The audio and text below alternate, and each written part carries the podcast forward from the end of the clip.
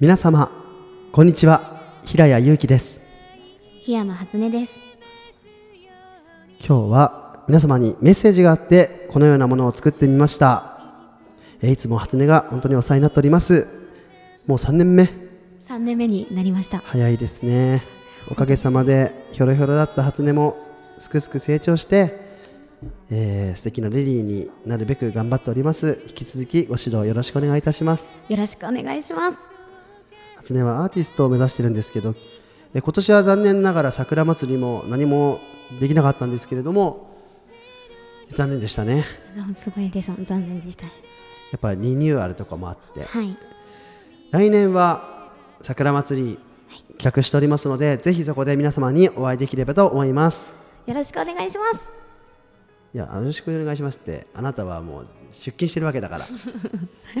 え今日ですね皆様にメッセージをこう取ったのはですね12月19日10時半平谷祐希の夢は育つというラジオ番組にリーダーにゲスト出演していただきました。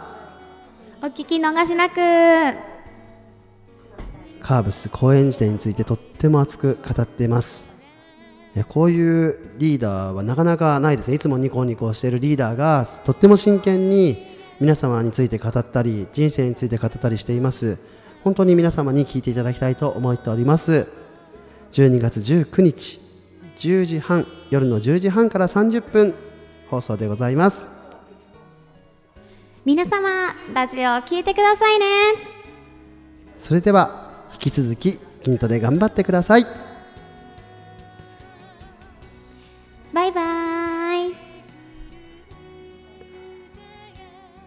やまだですね。まだ終わりじゃなかったんですね。もう今年ももう終わりということで今年1年どういう1年でしたか？皆様にとって、えーいい年を越して来年笑顔でお会いできるのを楽しみにしております。それでは皆様良いお年を。